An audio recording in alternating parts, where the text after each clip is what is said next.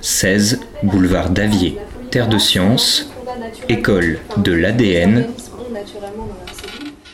Terre des Sciences, c'est un centre de sciences qui a été créé en 1992, donc on a un peu plus de 25 ans, et notre objectif principal, c'est de créer la rencontre entre la science et la société. Pour ça, on a une action qui s'étend sur toute la région Pays de la Loire et on a cinq champs d'action principaux. On a un centre de ressources, c'est-à-dire qu'on prête des ressources pédagogiques, notamment aux enseignants. On propose des animations, on anime les temps d'activité périscolaires.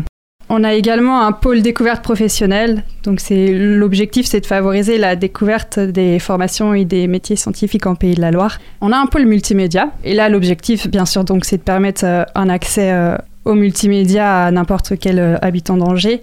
Et à côté de ça, on propose également un accompagnement aux personnes qui sont un peu plus euh, défavorisées ou euh, les personnes par exemple qui sont un peu en difficulté face à la recherche d'emploi et donc ont besoin d'un coup de pouce. On a une école de l'ADN et là l'objectif c'est de permettre la découverte de l'ADN à travers des ateliers qui sont destinés aux scolaires principalement. Et puis on a une saison culturelle donc qui est composée d'événements à la fois ponctuels et récurrents.